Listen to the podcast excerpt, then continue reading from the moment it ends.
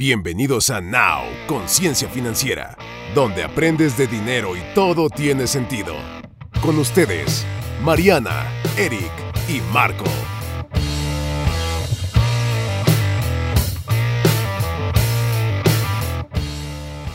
Hola, hola, ¿cómo están? Estamos aquí de vuelta en su programa favorito. ¿Cómo están, chicos? ¡Excelente! Uh, Esto es para aprender. después, de, después de varias semanitas sin grabar, ¿qué tal, eh? ¿Cómo se siente el día de hoy? ¿por qué nos quemas? Agustín, Agustín. Aquí nadie supo nada. Bueno, es que estábamos trabajando. En claro, en ideas, proyectos y cosas nuevas por venir. Así es, quemando la pestaña. Oigan, chicos, Hoy les traigo, o les traemos más bien un programa súper chévere y va enfocado a nuestro yo del futuro, ¿no? Tenemos una sección que se llama Hablemos de Seguros, donde vamos a hablar del retiro y los beneficios fiscales. Por eso es que les comentaba que este programa va dedicado para nuestro yo del futuro, ¿no? ¿Qué opinan? Nice, me gusta. Eso de mandarle regalitos a mi yo del futuro para que viva tranquilo. Exacto, y me gustaría empezar este programa, si están de acuerdo, eh, dando algunos datos duros de cuál es la situación en, México actual sobre este tema. Este, no sé, Marquito, si tú tengas algo que comentar. Por supuesto que sí. Fíjate que me puse a investigar y encontré algo que me parece verdaderamente preocupante. Si bien es preocupante que el 70% de la población latinoamericana no está bancarizada, esta estadística está peor. porque al 2008, se, perdón, 2018 se encontró que el 80% de los mexicanos no tenían ningún tipo de seguro. Pero, pues al día de hoy, 2021, somos más de 100 millones de mexicanos, somos como 120, 130, y solamente 20.1 millones de personas han decidido tomar un seguro. Sea eh, seguro de vida, seguro de auto o seguro de gastos médicos. Entonces creo que es una cifra bastante crítica, sobre todo considerando, si hablamos de epicentros, los sismos recientes y bueno, del, 17 para acá, eh, pues que creo que sí vale la pena asegurar por lo menos tu casa, sobre todo si estás en una zona sísmica o susceptible de desastres, o sea, cerca de la costa, de huracanes, llámale como tú quieras. Y ahí te va.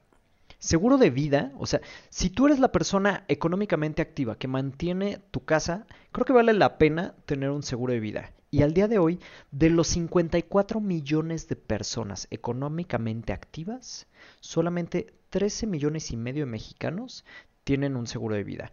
Y este puede ser ya sea o a través del trabajo como una prestación, una prestación o adquirido por ellos mismos. Eh, en su caso, este servidor, el que yo tengo, es adquirido por, por mí mismo. Luego, seguro de autos. Pues 54 millones de personas que han comprado algún coche o algo, que tienen algo, eh, solamente 7.8 millones de personas tienen un seguro de auto. Y luego, si consideras que enfermarte sale más caro que el coche, yo diría que es eh, incluso un poco más importante tener un seguro de gastos médicos mayores. Y solo 5 millones de mexicanos, es decir, menos del 5% de la población, tiene un seguro de gastos médicos. Wow.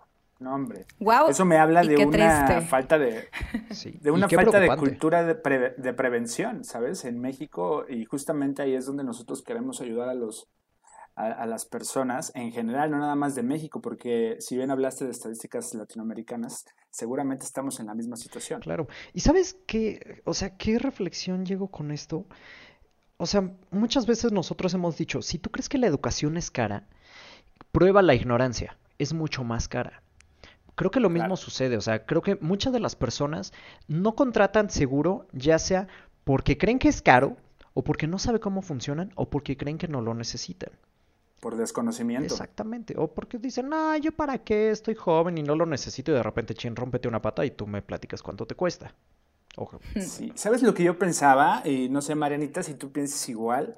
Eh, cuando no era Eric el de ahora, porque obviamente lo cuando fue era Iván, Cuando era Iván. Cuando era Iván, exactamente.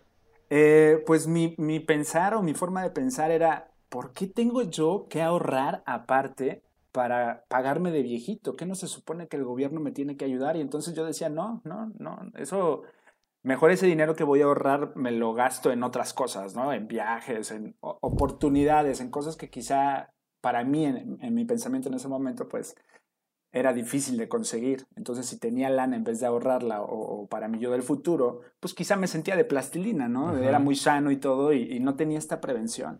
En vivir el hoy y Que, sí, ni siquiera sabía cuánto es la pensión garantizada que ahorita está dando la, reforma de SARS, que ahorita vamos a hablar un poquito más de eso para que tengamos un poco más de conciencia. Por favor. Si quieren, empezamos. Eh, me gustaría hablar de dos tipos de pensiones y de leyes que es la ley del 73, que esa muy seguramente, bueno, a nosotros que estamos más jóvenes les tocó a nuestros papás. Y a nosotros nos tocó ya por ley la ley del 97. La ley del 73 es del IMSS y esa es para nuestros papás, ¿ok? Este, eso no quiere decir que nosotros estamos cotizando como nuestros padres, es completamente diferente. Las semanas de cotización para la ley del 73 son 500 semanas cotizadas. Para la ley del 97, que ya es donde entran las AFORES, que ahorita vamos a platicar un poquito sobre eso, son 1.250 semanas cotizadas. Apenas hace un año y medio, más o menos, un añito, acaban de hacer una nueva reforma al SARS, que es justamente esta. Eh, y esta nueva reforma eh, se supone que vamos a beneficiar al el ahorro para el retiro de los mexicanos. ¿Cómo funciona este, este ahorro para el retiro? Una parte la pone el patrón, otra parte la, la pones tú y otra parte la subsidia el gobierno, ¿ok? Quedando en un 6.5% de tu salario. Estamos hablando de la ley del 97, ¿ok?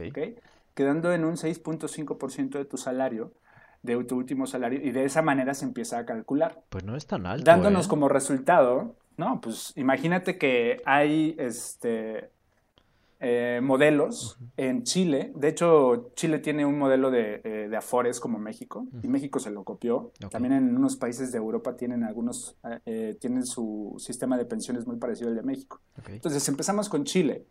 Chile ahorra el 9% y ya tiene su primera generación que sobrevive de las Afores. y les está yendo mal. O sea, la neta es que no les alcanza. Hay unos países europeos que están ahorrando el 19 al 20%. ¿no? Imagínate, estos cuates ya tienen su primera generación que sobrevive de las Afores y les está yendo medianamente bien.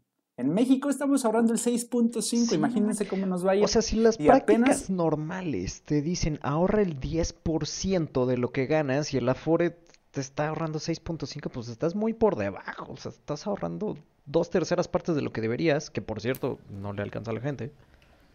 De hecho, yo traigo, yo traigo una estadística justo por edades de cuánto deberías estar ahorrando. Y ah, esta estadística, o sea, este es el deber ser, ojo, ¿no? Una, una, una persona de 25 añitos tendría que estar ahorrando el 10%, ojo, ¿no? O sea, de 25 para abajo. Una persona de 35 para abajo tendría que estar ahorrando el 22%. 22 es más del doble. 22%. Una persona de 45 tendría que estar ahorrando el 35% y las personas de 50 en adelante tienen, tendrían que estar ahorrando del 50 al 60% de su salario. Pues sí. ¿Por qué, Marianita? ¿Por qué pasa esto? ¿Por qué cada vez que eres más adulto, por qué tienes que ahorrar más? ¿Y por qué es esa urgencia de empezar a temprana edad? Porque ser adulto apesta. No. no. bueno, chistín, pero no. No, la realidad es, eh, nosotros empezamos con algo que se llama la actividad laboral, ¿no? Entonces, ¿qué sucede? Nosotros, la edad que tengamos ahorita, todo lo que ya trabajamos, pues realmente, ¿quién es la persona que de todo lo que ya recibió desde los 18 que empieza a laborar al día de hoy, tiene guardado pensando en su yo del futuro, o su yo en ahorro, o su yo de... Son pocos, son pocos, ¿no? Entonces, vamos a pensar que nos queda una vida laboral de tu edad actual, piensa la edad que tienes, hasta los 65 años. Pero ojo, piensa que tu viejito de 65, ¿cuánto va a vivir? ¿No? Por ejemplo, a mí me faltan 32 años para llegar a mi edad de retiro, pero ¿qué tal que yo llego a los 99 años? Tengo más tiempo de ser viejita a lo que tengo tiempo de ahorrar para mi vejez, ¿no?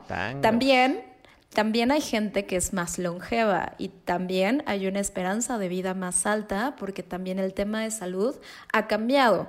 Y hay gente pues que ya empieza a fallecer hasta los 90, 90 y tantos, siendo que nuestros abuelos la esperanza de vida era 70, 80. Ya llegar a los 80 era, uy, te fue bien, ¿no? Ajá.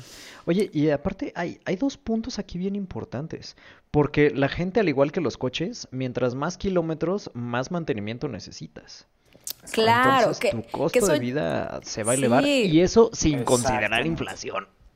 Exacto, eso es un punto súper importante. Eso lo platicábamos cuando hablábamos de los gastos médicos. ¿Se acuerdan del porcentaje que di eh, cuando tú eres una persona adulta, es decir, arriba de los 60, de tu gasto fijo, qué porcentaje directamente se va a gastos de salud? No me acuerdo del número, pero sí que me dio miedo. 40%. 40%. 40% de tu ingreso fijo se va a ir a gastos de salud. Dígase gastos médicos, dígase terapias, dígase medicamentos, dígase cuidados en casa. Ok, ojo. Si no tienes un seguro de gastos médicos, yo creo que más. sí. sí, que también hay mucha gente que dice, bueno, yo tengo este seguro... Eh, seguridad social. Exacto, pero no todo lo cubre la seguridad social, ¿saben? Y también hay complicaciones, pero bueno. cada vez es El nivel de atención. Sí, hay cosas que te cubren, hay cosas que, que, no te cubren y tampoco el Seguro Social te, te, da enfermera a domicilio, cuidados en casa, si es que ya no te puedes mover. Pero bueno, aquí lo estamos viendo tanto esperanza de vida como retiro, ¿ok? Fíjate cuánto tiempo te queda Incluso agarra una cinta métrica, quítale los años que ya trabajaste, ponte en el punto en donde estás ahorita, cuántos años te faltan para llegar a los 65 y solo eso te queda de vida laboral. Porque el que me diga, no, yo a los 70 voy a seguir trabajando y, voy a estar fuerte, y, o sea, ojalá sí, pero ojalá, y sigas. fuerte, pero que no necesites. Eso sería un Claro, que lo hagas por gusto que lo hagas por gusto y no por necesidad. También he escuchado a mucha gente adulta al día de hoy que ya no se quiere, ya no se quiere pensionar porque dice que no le va a alcanzar para lo mismo. O sea, tienen que seguir trabajando porque no les van a dar el mismo salario. ¿No? Que eso, que eso también es un dato duro. Nosotros ahorita en México, nuestra tabla poblacional es muy pocos adultos y muchos jóvenes que están respaldando a esos adultos. Pero va a llegar un momento, va a llegar un momento en el 2050, 2060, que vamos a ser muchos adultos y pocos jóvenes. ya hay menos. Ya hay menos bebés. sí. Para que te mantengan hay menos, hay menos bebés y hay menos, hay menos tasa de nacimiento en México y vamos a ser más adultos mayores que eh, chicos jóvenes respaldando a esos adultos mayores. Y esto no es solamente en México, es en el mundo. Oigan, ahora una pregunta. O sea, ahorita que estabas comentando acerca del costo de, ahora sí que de mantenimiento, como lo dije yo, o sea, gastos médicos, eh, pensé, bueno, pues hacer ejercicio, a comer saludable y de nuevo pienso, ¿no? O sea que muchas personas me podrían decir, ay, es que comer saludable sale más caro o ay, no, guácala, ¿no? No me gusta la comida saludable porque pues no tiene grasita. Pero, estás invirtiendo a largo plazo. Estás invirtiendo a largo plazo. Entonces, justamente eso me refiero. Y quiero hacer una pregunta adicional sobre de esto. O sea, ok, supongamos que empiezo o empieza la gente a tener buenos hábitos y, y digo la gente porque yo ya trato de tenerlos hacer ejercicio, comer saludable, vegetales, etcétera, tomar agua sola en lugar de refresco, bla, bla, bla, bla, ¿no? Todas esas cosas que ya sabemos y que poca gente ejerce. Pero esto me ayudaría en el caso de que yo también tenga el buen hábito de tener un seguro de gastos médicos para mantener el costo bajo. O sea, ¿sí afecta cuando te hacen un estudio de salud, una cosa así o de hábitos?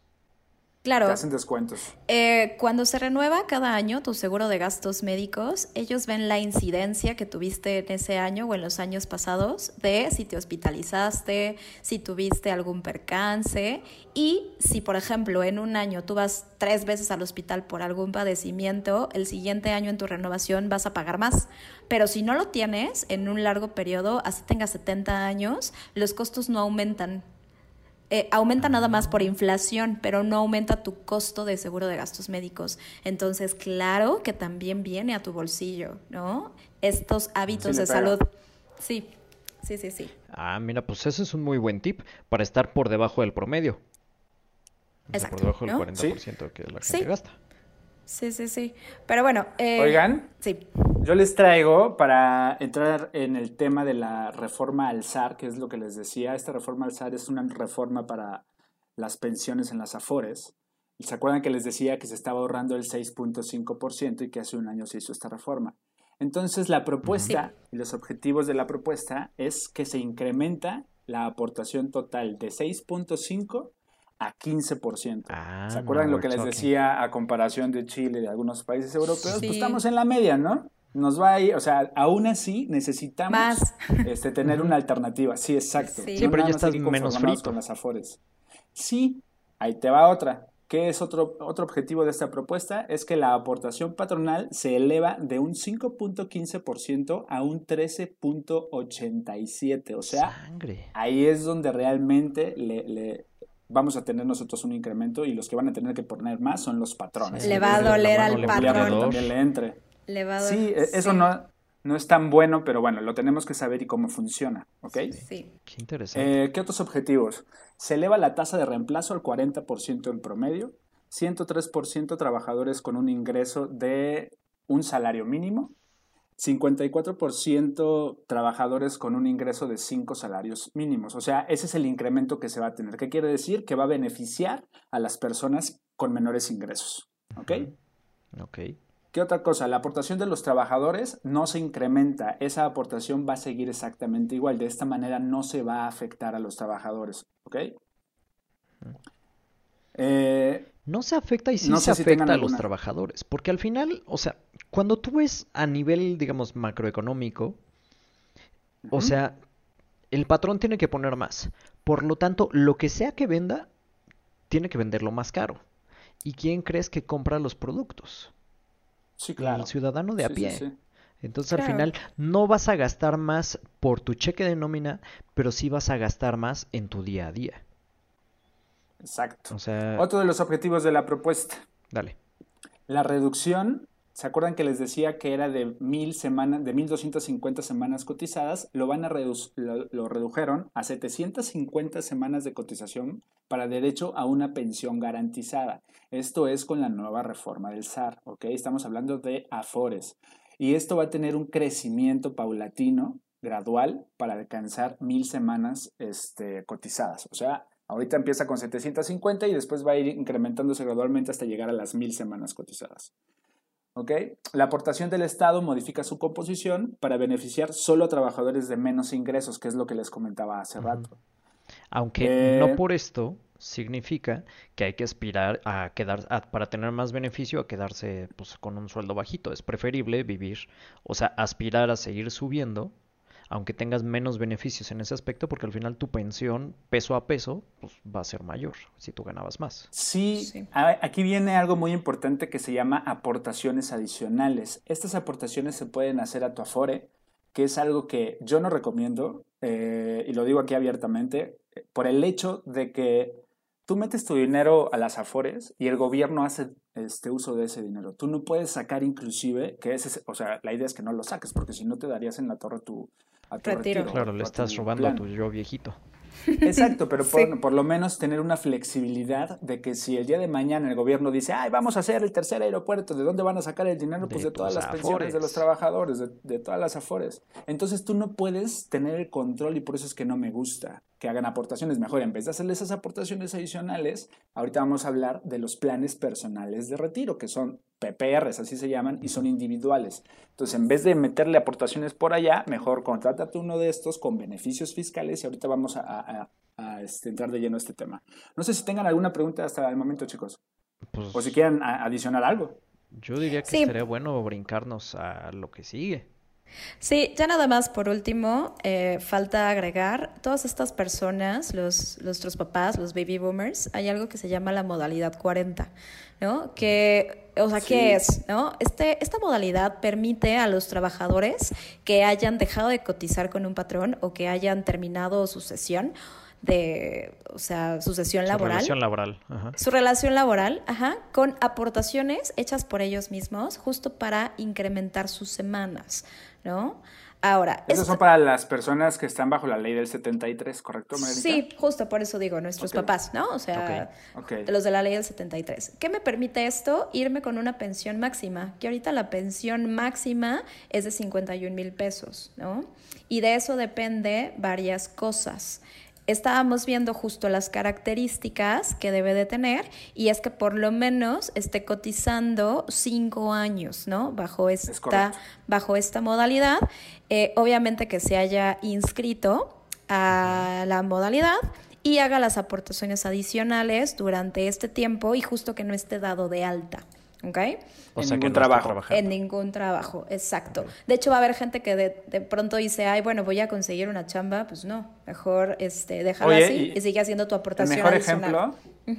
El mejor ejemplo de esto es, por ejemplo, eh, hay una persona en la modalidad, este, digo, de la ley del 73 que se va a ir con el salario mínimo sí. porque su, su, salario no le daba, pero sin embargo, vamos a poner algo eh, aquí, ¿no? Algo que sucedió con esa persona que vendió una casa que tenía una propiedad y entonces tiene la anita. Entonces lo que tú me estás diciendo es que esta persona que se va a ir con un salario mínimo de unos cuatro mil pesos, ahora puede incrementar y poder, o sea, lo que va a tener que hacer es darse de alta en esta modalidad 40, empezar a hacer aportaciones adicionales. Durante cinco años, ¿no? Cinco años. Cinco años. Sí. Y de esta manera se puede llegar a pensionar vital, o sea, de manera vitalicia. Con un sueldo más o menos de 51 mil pesos, que es ahorita lo que estabas diciendo, ¿correcto? Correcto. En vez de 4 mil. Ah, pues sí es negocio. Sí, es correcto. Está súper bien, nada más cinco añitos le inviertes ahí y ya es vitalicio, está genial. Digo, que si nada ya estás en edad de jubilarte, ahí es el costo de oportunidad porque cuánto tiempo también vas a vivir. O sea, sí, inviértele, está bueno, pero también inviértele entonces a buenos hábitos para que vivas más tiempo y vivas saludable, porque si no, pues te vas a echar todo en doctores. Claro. Sí, y ahorrando y ya nunca lo vas a ver, ¿no? Claro, claro. Pero bueno, esa es una opción que tienen eh, los de la ley del 73 en caso de que no estén laborando. Ojo, ¿no? Porque qué tal que nuestros papás que siguen trabajando dicen, ay, pues yo me quiero meter en la modalidad. Sí, pero tú sigues trabajando bajo una empresa. Sigues cotizando, claro. ¿no? sigues cotizando, o sea, no lo hagas, ¿no? Ok. Y bueno, correcto. Eh, eso es por una parte. Ahora sí, me gustaría hablar justo, ya lo habías mencionado, Eric, de los planes personales de retiro ¿Qué son? Y son conocidos como planes PPR. A mí la verdad es que me causa este, tanto risa como llanto cuando estoy hablando con mis clientes y les digo que existen este tipo de productos. ¿Por qué?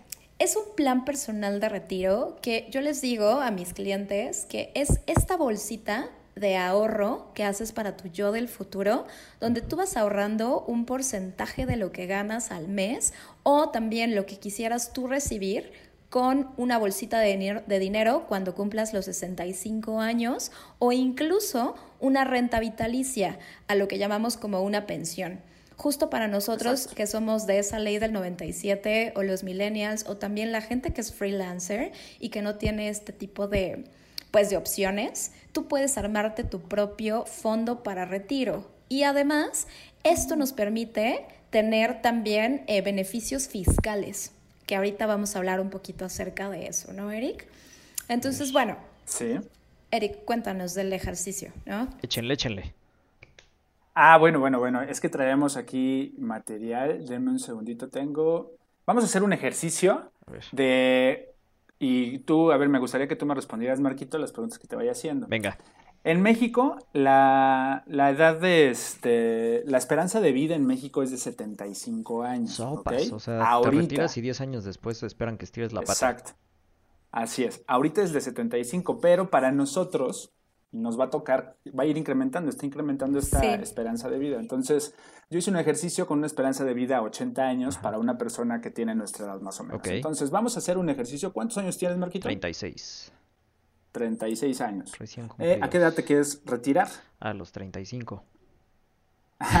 Vamos a poner la edad normal ante la ley que sería 65 años. Este ejercicio va a ser si no tuvieras eh, un PPR, si no estuvieras ahorrando en el banco, si en un fondo de inversión o haciendo crecer tu dinero en un pagaré bancario, lo que sea, si tú no estás haciendo nada de eso, ¿Cuánto tienes que ahorrar para jubilarte en el cochinito o en una cuenta bancaria que no te dé nada de rendimiento? Ese es el ejercicio y eso es lo que vamos a sacar Uf, ¿sale? ¿Con cuánto te quieres este, retirar o mensualmente? Puedes decir cualquier número, ¿eh? Vamos a decir, para números redondos, 50 mil pesos. Ok, 50. Ok, tú necesitarías tener un ingreso anual de 600 mil pesos, ok, para poderte retirar con 50 mil pesos mensuales. Correcto. La esperanza de vida te decía que era de 80 años. Los años de goce de jubilación van a ser 15 años. Una vez que tú ya te retires, llegas a la edad de 65, pues vas a tener 15 años. ¿Cuántos años te faltan para edad de jubilación? O sea, ¿cuántos años te faltan para ahorrar? 29, años. Exacto. Tú tendrías que estar ahorrando, tendrías que tener a la edad de tu jubilación en tu fondo 9 millones de pesos ahorrados. ¿Cómo vas a hacerle para llegar a esos? Desde ahorita tendrías que estar ahorrando de manera mensual 25 mil 800 pesos. Ok desde hoy, sin utilizar ningún instrumento de inversión, ningún PPR, nada. Y de manera mensual. ¿De dónde? Y rogando a Dios que, vamos a sacar eso? que cese la inflación. Exacto. Imagínate que hay productos financieros ahorita, PPRs, con los cuales en vez de ahorrar 25 mil pesos mensuales, podrías ahorrar nada más 4 o 5 mil pesos mensuales y llegarle a esa suma eh, de ahorro, que son 9 millones, 10 millones de pesos. Es algo muy considerable y que la gente no lo ve, ¿sabes? Y aparte puedes tener beneficios fiscales, que es lo que hablaba Marianita. O sea, todavía te van a incentivar por ahorrar para tu retiro. Imagínate que, qué tan mal estamos en México que se necesitó sacar estos beneficios fiscales. Así Sí. Bueno, creo que al final está bien, porque si tú incentivas a que la gente ahorre para este tipo de cosas, pues le estás quitando una carga económica al gobierno. O sea, lo más inteligente o lo menos bruto, como prefieras verlo, que pueda hacer el gobierno, es incentivar a que tú ahorres y que tú te rasques con tus propias uñas. Porque si miramos más atrás, o sea, antes de este, las leyes del IEMS y de la del 73 y todo lo de jubilación, así funcionaban las, las cosas. O sea, la gente tenía que trabajar y ahorrar pensando en su propia vejez o tener un chorro de hijos que los mantuviera, cualquiera de las anteriores. Sí, pero, ahora imagínate lo que hablaba yo al inicio, ya la población no está teniendo hijos. Y pon tú que ya lleguemos a los 65 y tú llegues con papá gobierno y le digas, oye, pero es que no me alcanza. Y papá gobierno te diga, oye, yo te di un PPR, cosa que nunca utilizaste. y además tenía beneficios fiscales. Tenía beneficios fiscales. Y tú por desconocimiento o por decir, no, yo con mi Afore estoy bien, no hiciste nada para tu yo del futuro, ¿no? Sí, por conformista, claro. Sí, claro. Entonces, bueno, también... Es un gran ejercicio, ¿eh? Sí, sí, sí, claro. Dentro de estos eh, planes personales de retiro o PPRs existen eh, varios artículos o varias formas de poder hacer esta deducción. Cuéntanos, Eric. Sí, me gustaría hablar sobre PPRs, plan personal de retiro. Hay diferentes. Eh, los puedes contratar a través de una aseguradora eh, eh, ya dependerá de la aseguradora su, su, producto y proyecto que tenga para ti. Entonces, lo que yo te recomendaría es que tocaras base con un asesor financiero y que te dé opciones, ¿ok? Tanto les puedes contratar en NUDIS, este, que es la unidad de, de, inversión. de, inversión. es una unidad de inversión que va junto con la inflación. De esta manera tu dinero no pierde el valor a través del tiempo. Eso, hay, o sea, hay que, hay que saber estas cosas, porque de repente si tú estás en una asesoría y te dicen, ah, pues sí, pero la contratación es en UDIs, y tú no sabes ni qué es UDIs, y tú no sabes ni qué es inflación, y tú no... O sea, es súper importante que nos empecemos a educar sobre estos temas básicos, o sea, no estamos pidiendo las perlas de la Virgen. Entonces, tanto puedes contratar eh, un seguro de vida, y en el mismo seguro de vida vas a tener una suma asegurada al mismo tiempo que vas a generar un ahorro para tu retiro, imagínate, ¿no? Esto mismo te lo dan las, te dan una suma asegurada por si llegas a fallecer en el Inter, pues tú le des a tus beneficiarios un monto elevado a tu ahorro, por supuesto. ¿No? Hay incluso algunos seguros, o corrígeme si me equivoco, que tú los puedes contratar y si por alguna razón algo te pasa en lo que ya no puedes seguir trabajando, en ese momento tú recibes o tu suma o hay algunos que son incluso a manera de pensión, ¿no? O sea, que te empiezan a pagar lo que te hubieran pagado si te retiraras. Es correcto. Sí, sí, sí, sí, eh, existe. Es correcto. No necesariamente tiene que ser por fallecimiento, pero puede ser porque tú ya no puedes trabajar o ya no puedes laborar. Por invalidez. Entonces, en ese momento tú cobras el seguro, puede ser a través de una pensión aunque no llegues a los 65 años, o a través de una indemnización, que es un pago de una sola vez. Pero en ese momento, lo que hace la maravilla de este seguro es que tú aseguras que sí o sí, aunque no hayas llegado a los 65 años y haya pasado esa catástrofe a tus 53, pon tú, de los 53 hasta tus 99 años, tú ya vas a recibir una pensión. Está bueno. Vitalicia. Vitalicia. Y además hay unas que son heredables. y además hay unas que pueden ser mancomunadas. Puedes poner a tu esposa o a tu esposo o a quien tú quieras, ¿no? Que sea familiar, ¿no? Ah, Pero bueno, Eric. Sí. Exacto, dependerá mucho del perfil del cliente, este, y sobre todo nosotros, imagínate, nosotros que no tenemos hijos o las personas, los, lo que decía Marianita, ahorita la gente no está teniendo hijos, hay que pensar en nosotros de, de viejitos, porque ¿quién nos va a cuidar? O sea, ya no te vas a tener un hijo que te vaya a ver al hospital o que te esté cuidando esto. No, tú te tienes que hacer responsable por tu yo del futuro. Entonces, mi idea sería quizá cuando yo ya no pueda caminar, pues irme y pagarme yo solito mi pensión y entonces pagarme a mi enfermera que me esté cuidando 24/7 porque yo ya no puedo y no, no necesitar de mi hijo, de mi familia y abrirles hoyos económicos a ellos y ser una carga. Exactamente, a eso es a lo que quería llegar.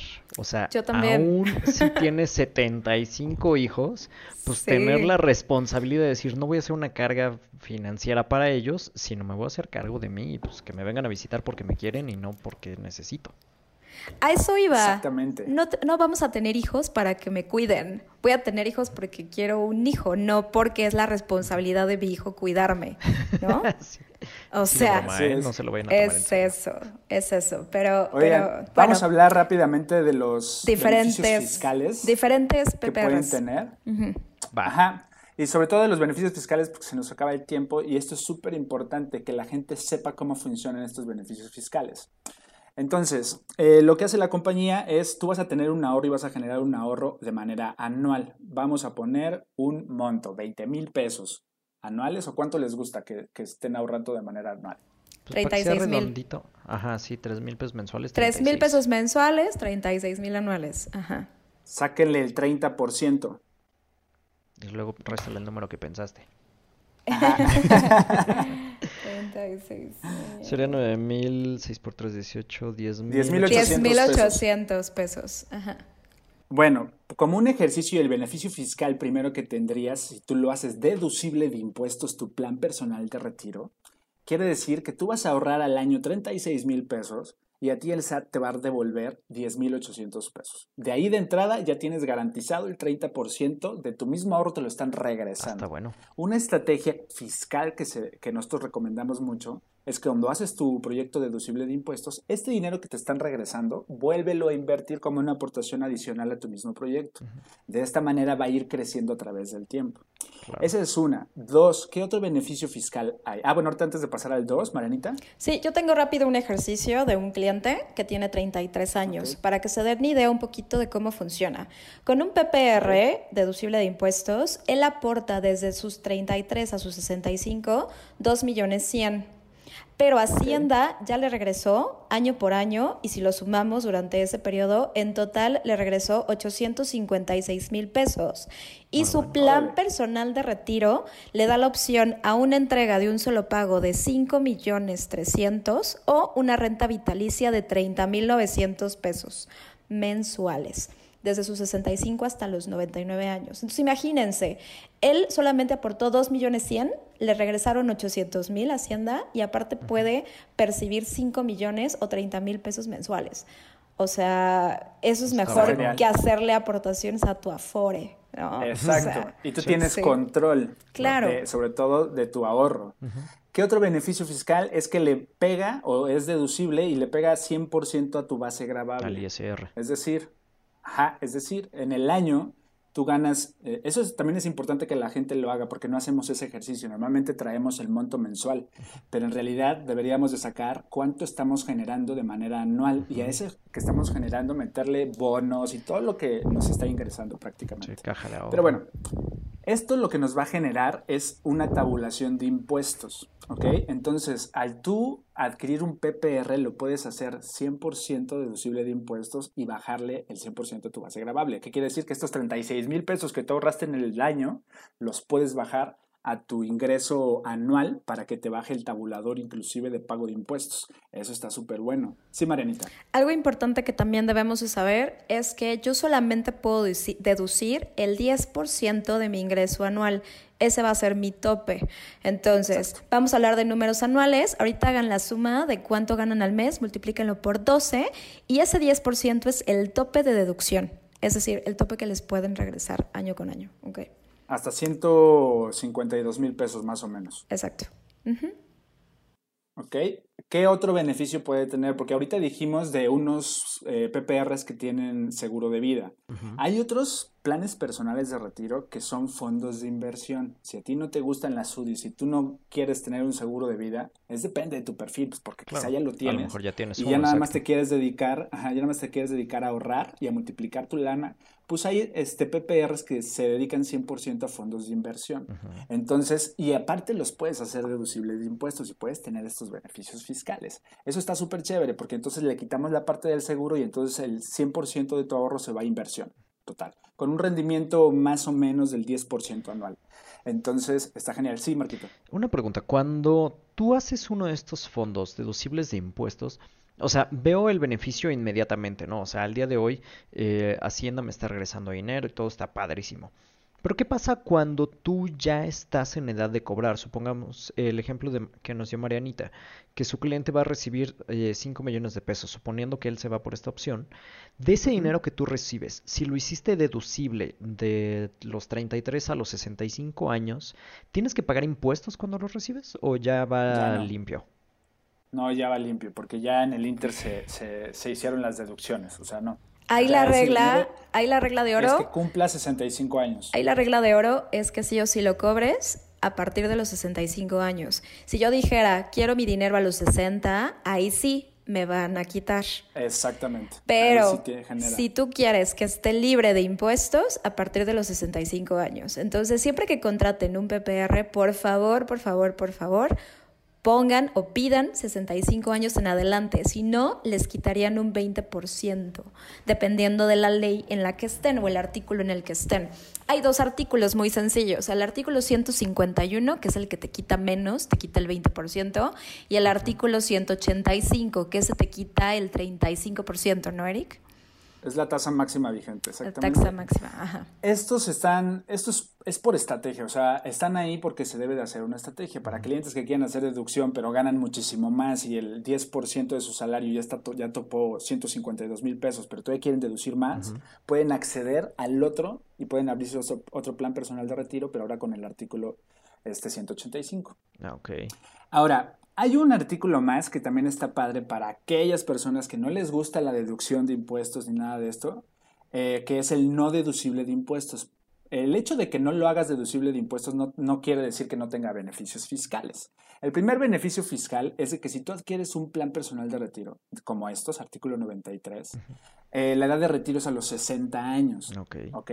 Después de los 60 años, el proyecto se hace libre de impuestos. Ahí es donde viene Ah, y aparte, en todo en el inter de, tu ahorro, en estos 20 años, no sé cuánto tú, eh, depende de la persona, pero vamos a decir unos 20 añitos de ahorro, tú tienes acceso a tu dinero. O sea, puedes acceder por si tienes alguna emergencia o algo así. Y es ahí donde yo les digo, qué tanto quieres tener acceso o control de tu dinero, ¿no? O de tu ahorro. Si eres una persona muy disciplinada y sabes que eso tiene un objetivo, entonces ayúdate de las aportaciones adicionales para, o sea, puedes hacer muchas cosas con estos proyectos, ¿sabes? Y puedes tener beneficios fiscales sin tenerlo que hacer deducible. Claro, porque ese dinero ya pagó impuestos, el dinero que aportaste. Exactamente. Así es, así es. mira, muy bueno.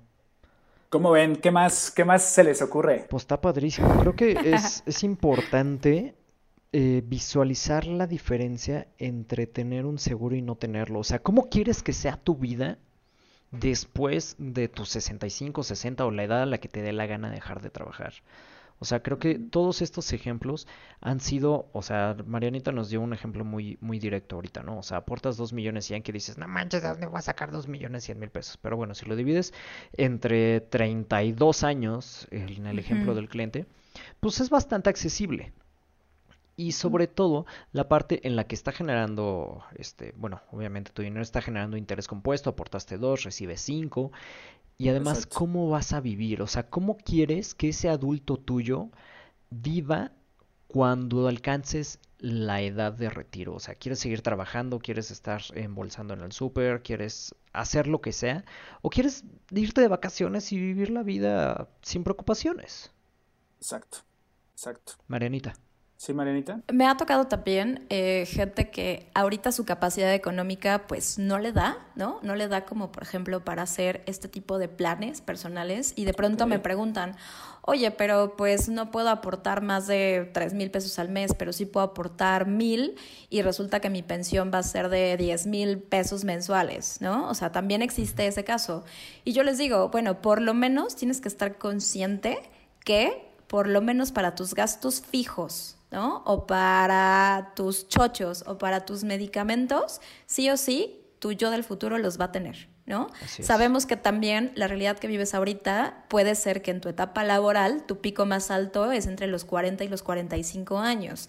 Entonces, ahorita puedes empezar con algo chiquito, vas abonando mientras vas creciendo y cada vez que, por ejemplo, una persona trabajadora llega con algún bono, en lugar de gastárselo, lo va a ir dividiendo y vele metiendo poquito a poquito a tu yo del futuro y te lo va a agradecer, ¿no? Eric.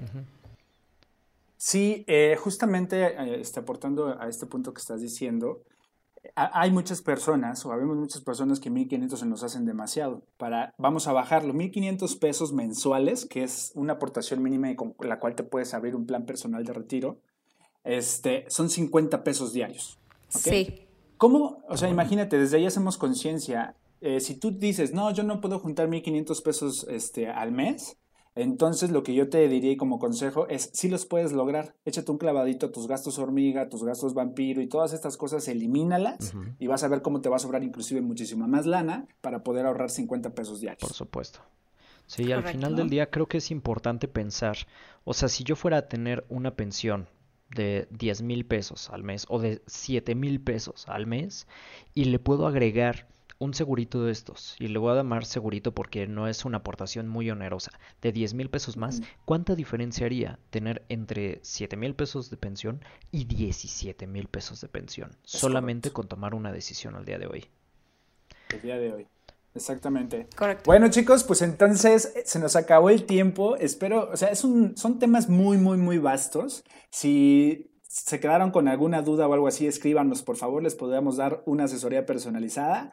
Ya, se, ya nos vamos, chicos. Los voy, muchas gracias por acompañarnos. Los voy a invitar a nuestro siguiente programa que se va a llamar Escuela para el Ego. ¿Qué, tal? ¿Cómo Puñito en la cara. Venga. Oigan, este, pues nos despedimos, chicos, con las redes sociales. Marianita. Yo soy Tomasini. Marco. Marco y tus finanzas. Venga. Y yo soy Eric López. Eh, espero que les haya gustado. Nos vemos en la próxima. Adiós. Adiós. Bendiciones. Bye. Gracias por habernos acompañado. Esto fue todo por hoy. Esto es Now, Conciencia Financiera.